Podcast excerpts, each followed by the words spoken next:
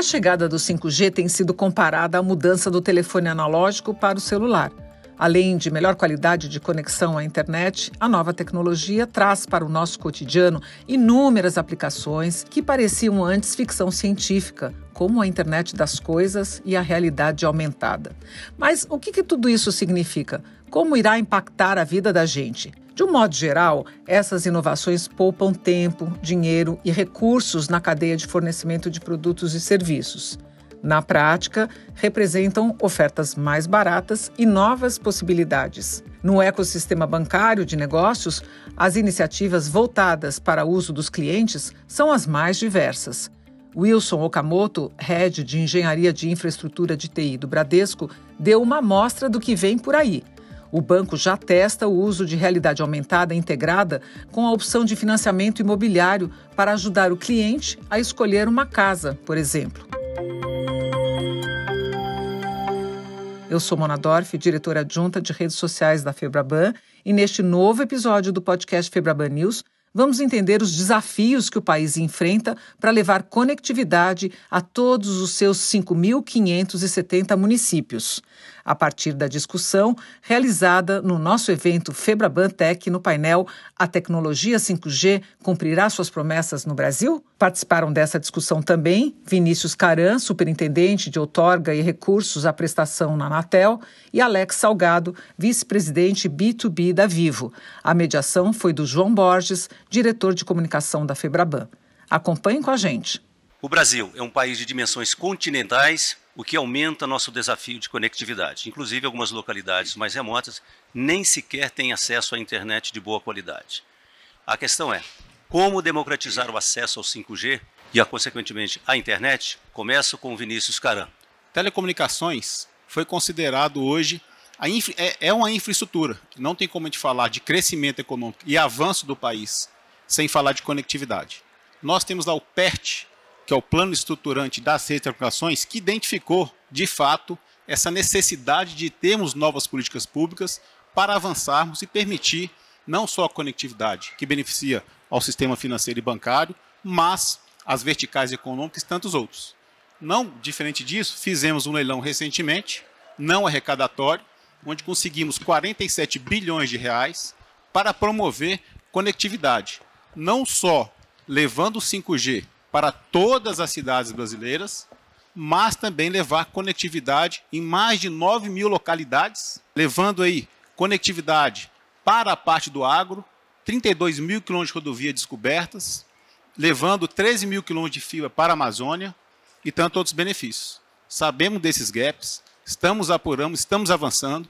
Talvez o número assuste aqui um pouco vocês, mas apenas 12% da área geográfica do país tem cobertura apesar de 93% da população ser atendida. Temos esses desafios e vamos cumprir para que todos tenham melhor conectividade e beneficiar ao sistema bancário e financeiro que é tão relevante para o país. Passo a palavra a você, Okamoto, você que é responsável pela área de infraestrutura do Bradesco. Expõe seu ponto de vista, sua visão sobre esses desafios que a gente está colocando aqui. Se a gente for olhar para o nosso parque tecnológico do, do, do banco, né, nós temos realmente um ponto de presença em todas as localidades. Né?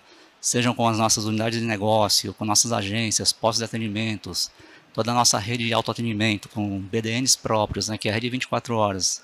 Sem esquecer também dos nossos correspondentes bancários com o Bradesco Expresso, nós temos hoje uma miscelânea aqui de, de conectividade, né, e o 5G aqui ele vem aqui agregar bastante para nós aqui. A Anatel aqui está nos ajudando aqui também para poder proporcionar né, essa conectividade aqui para toda a extensão do Brasil, né, e principalmente, né, porque tem localidades que, se a gente for olhar, nós temos algumas dificuldades, principalmente nas cidades do interior, nas regiões do norte e nordeste, onde realmente temos cidadãos lá que, até por questões sociais, né, para poder fazer a bancarização. Então, com certeza, né, a gente conseguir atender essas localidades também e toda a extensão do Brasil, com certeza vamos conseguir alavancar novos negócios, né, que a própria tecnologia vem e aí tem uma série de outras inovações por trás disso. Muito obrigado, Kamoto. Alex, bom, depende muito de vocês, né?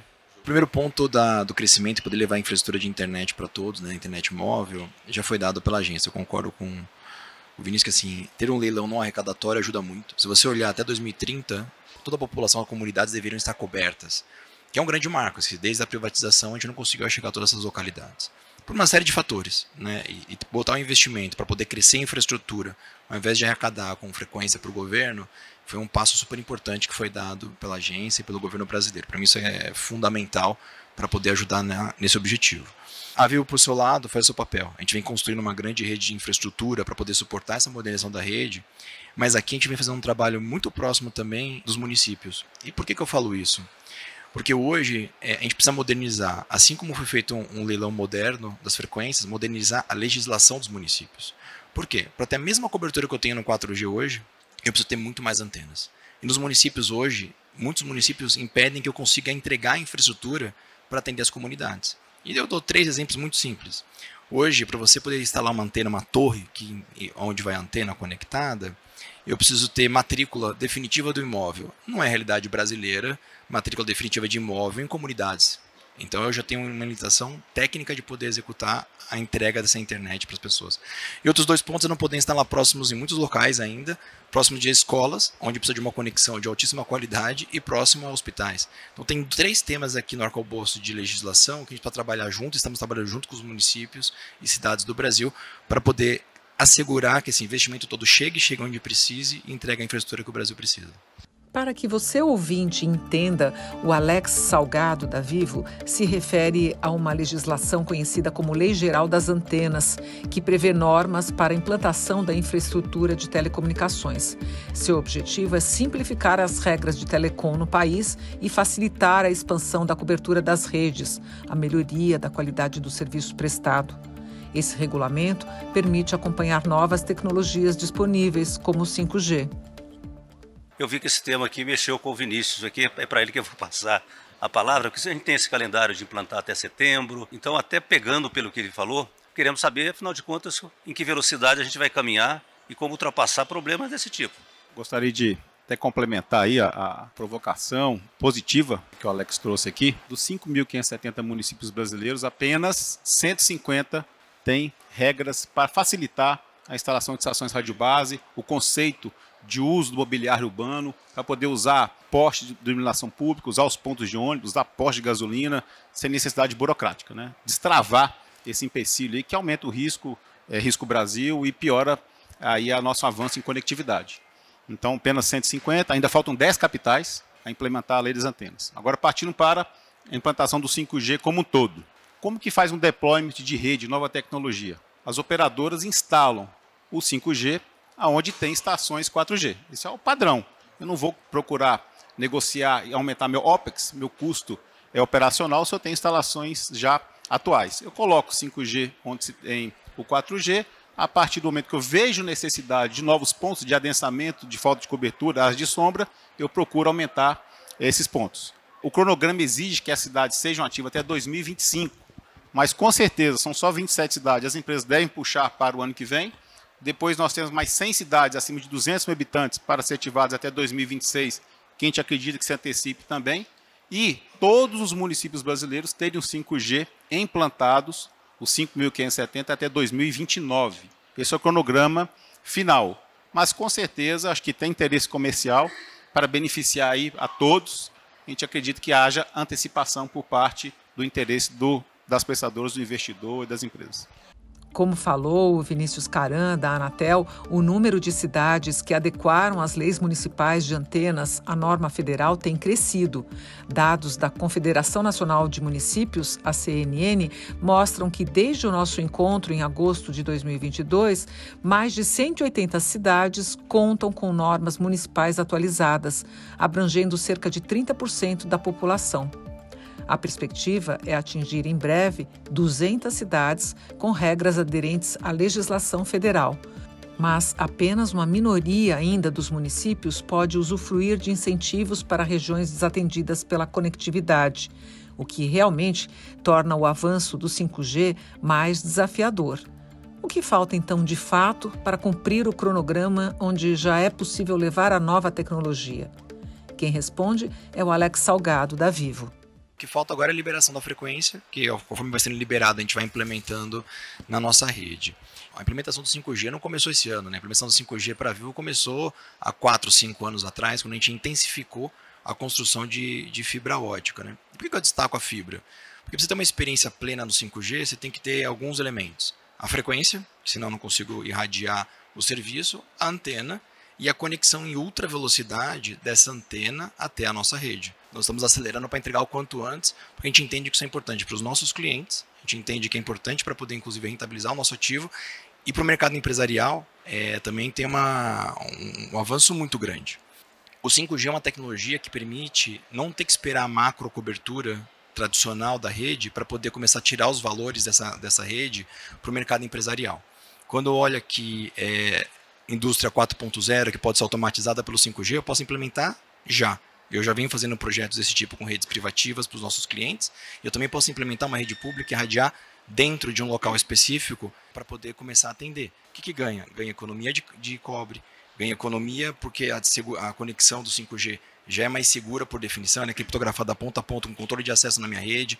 Tem uma série de flexibilidades que eu trago levando o 5G. Kamoto, o usuário vai ter uma importância enorme a chegada dessa tecnologia.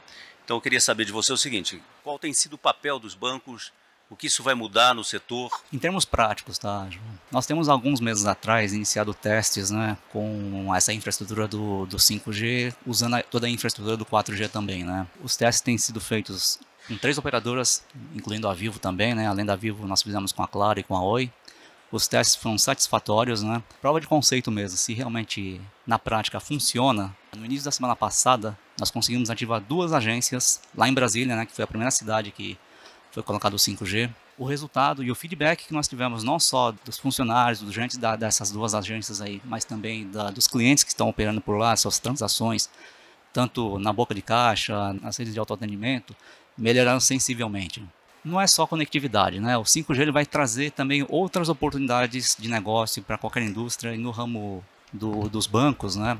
Nós fizemos aqui, junto com o time de inovação em Nova Bra, lá no Bradesco, nós conseguimos fazer dois testes super importantes, né? Um relacionado, vamos supor aqui, uma jornada de um cliente, né, que ele está procurando na, na busca de um imóvel, seja um apartamento, uma residência. Então nós utilizamos uma realidade aumentada que se exige muita banda, né, onde o cliente ele consegue ter uma experiência como se estivesse visitando mesmo um apartamento, um, um, uma casa que ele pretende adquirir, né? E ele tem essa proximidade de realidade aumentada né? muito boa. A partir de então, isso nos proporciona que o cliente ele não fique amarrado somente àquele imóvel, né? Você consegue olhar uma diversidade de imóveis sem precisar sair da sua localidade que você está. E na sequência, né, aí na, na parte do, do, dos bancos, a gente consegue ofertar uma melhor oferta para ele poder adquirir aquele, aquele bem, seja ele com seus investimentos, ou se faltar uma parcela, a gente consegue oferecer aqui um financiamento de imóvel para ele, ou até mesmo através de consórcio. Então, essa foi uma boa experiência que nós estamos testando. A segunda tem a ver com, aí já é mais interno, né, que questão de segurança.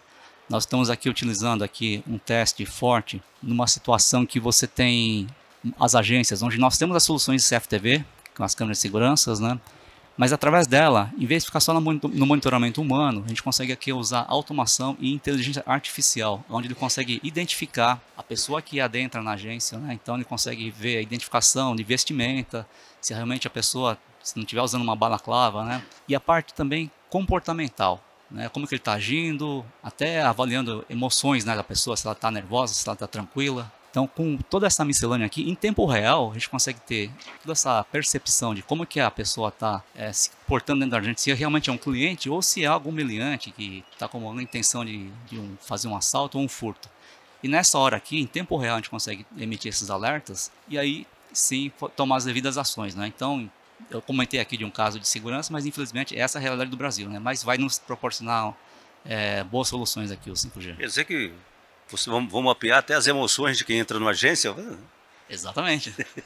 Curiosidade aqui, como é que eu olho assim para alguém na agência, digamos, tem lá 30 pessoas, e eu faço, consigo, com a tecnologia, fazer essa distinção? É, é o uso de inteligência artificial e big data, né? Você consegue armazenar, até identificar se a pessoa é cliente do banco ou não. Então, tudo isso com tecnologia você consegue fazer. A inteligência do negócio ela não fica só na ponta nas agências, né? Isso vai estar ou vai estar em nuvem ou vai estar dentro dos nossos data centers, né?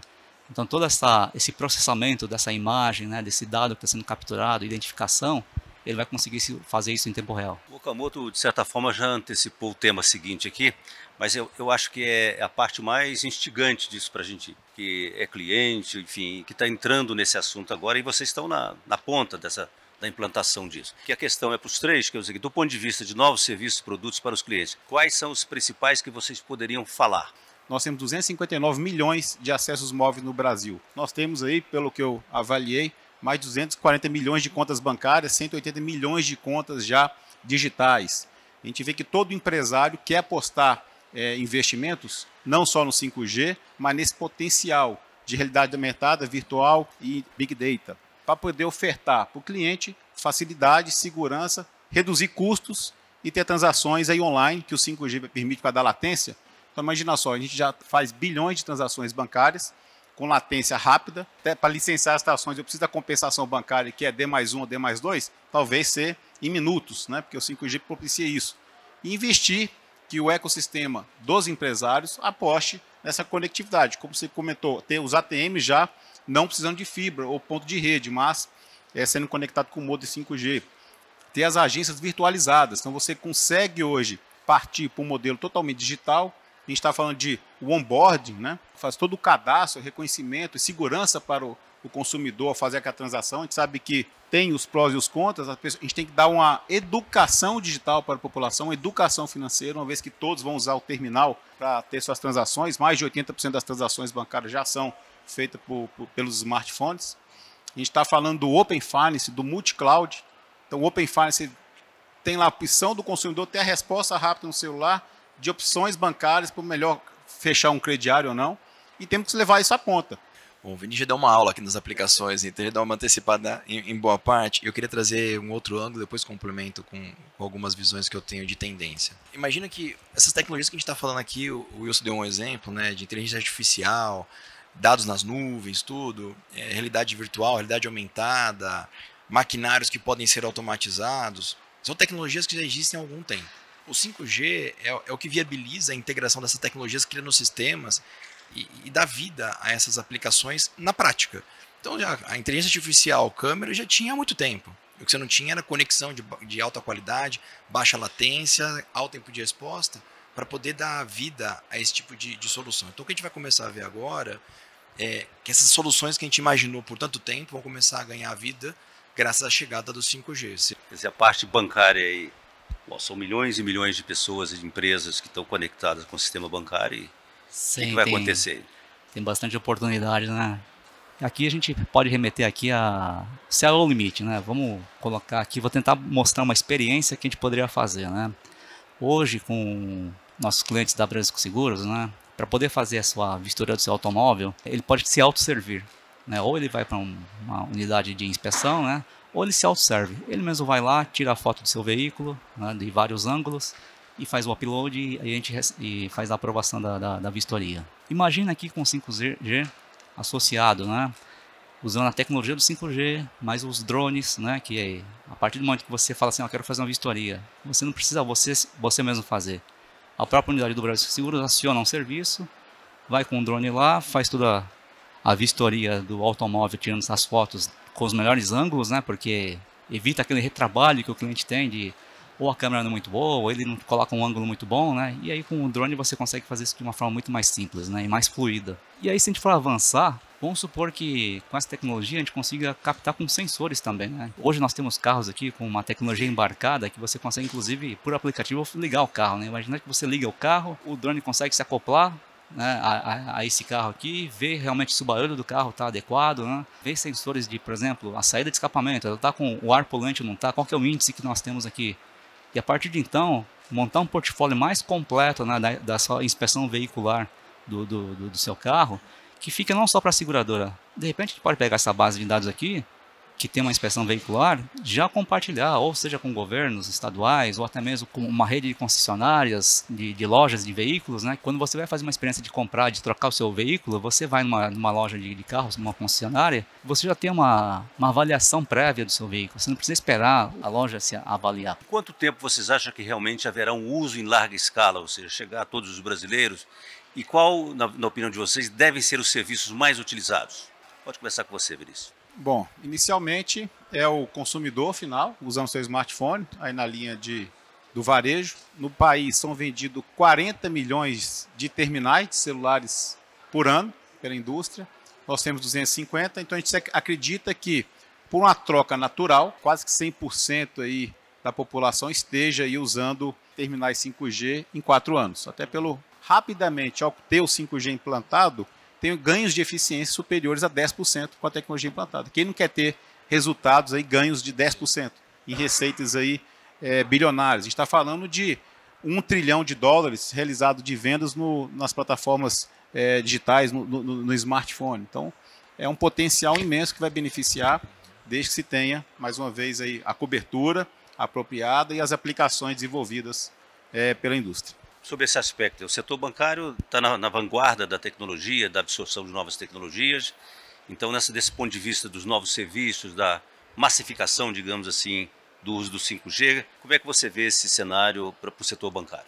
Eu diria que para o mundo, não só para o mundo dos clientes, né, e B2B ou B2C, né, mas também para dentro das organizações do ambiente corporativo. Né? O 5G ele não é só para atender a conectividade externa, ele vai nos atender também internamente, porque essa nova tecnologia ela permite também que a gente consiga fazer segmentação de redes né? com segurança, usando criptografias e outras, outras metodologias. Né? E aí sim acho que o Alex quem comentou, né, a gente conseguir tirar aquelas redes que nós temos, aquela malha toda cabeada, né, quando a gente vai no data center e vê aquele monte de cabo, quem sabe através da, da, dos sinais a gente consiga realmente ter um ambiente mais limpo, né?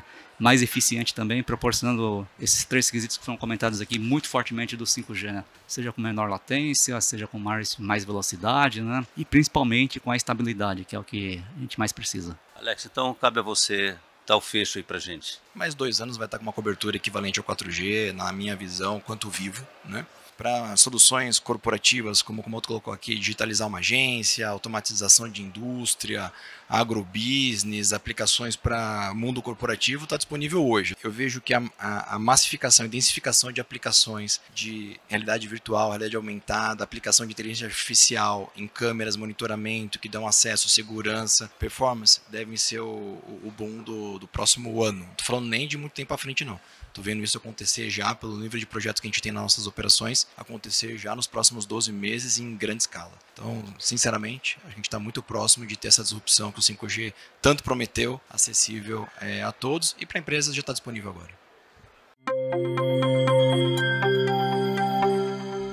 Obrigada, Alex Salgado, vice-presidente B2B da Vivo, Wilson Okamoto, head de Engenharia de Infraestrutura de TI do Bradesco, Vinícius Caran, superintendente de outorga e recursos à prestação na Anatel. Eu agradeço também ao João Borges, nosso diretor de comunicação, e, claro, a você, internauta, pela sua companhia e audiência. E para saber quando o 5G estará disponível já no seu celular e os benefícios dessa nova tecnologia, procure aqui outros podcasts nossos sobre o tema. Siga também a gente no YouTube e na plataforma Numes da Febraban, que tem muito conteúdo sobre tecnologia. Eu sou Mona Dorf e espero você nos próximos podcasts. Até lá!